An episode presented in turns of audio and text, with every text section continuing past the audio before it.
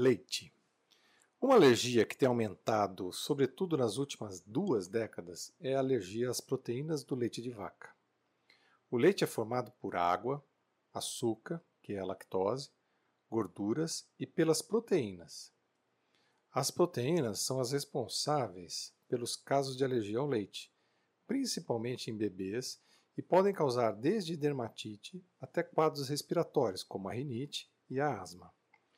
Elas parecem um novelo, formadas por uma fileira de aminoácidos que se dobram sobre si mesma. Quando são reconhecidas pela defesa da pessoa como algo problemático, as proteínas são atacadas pelo organismo, desencadeando as crises de alergia. Esses novelos são facilmente desmanchados quando aquecidos, possibilitando que a defesa não mais os reconheça como um problema. Ou seja, ferver o leite causa potencialmente menos alergia, pois a proteína se abre e não é mais vista como alergênica, ou melhor dizendo, como causadora de alergia.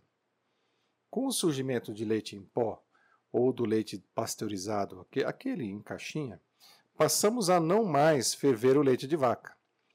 Assim, esses novelos não são mais desmanchados como antigamente, propiciando o aumento dos casos de alergia visto na atualidade.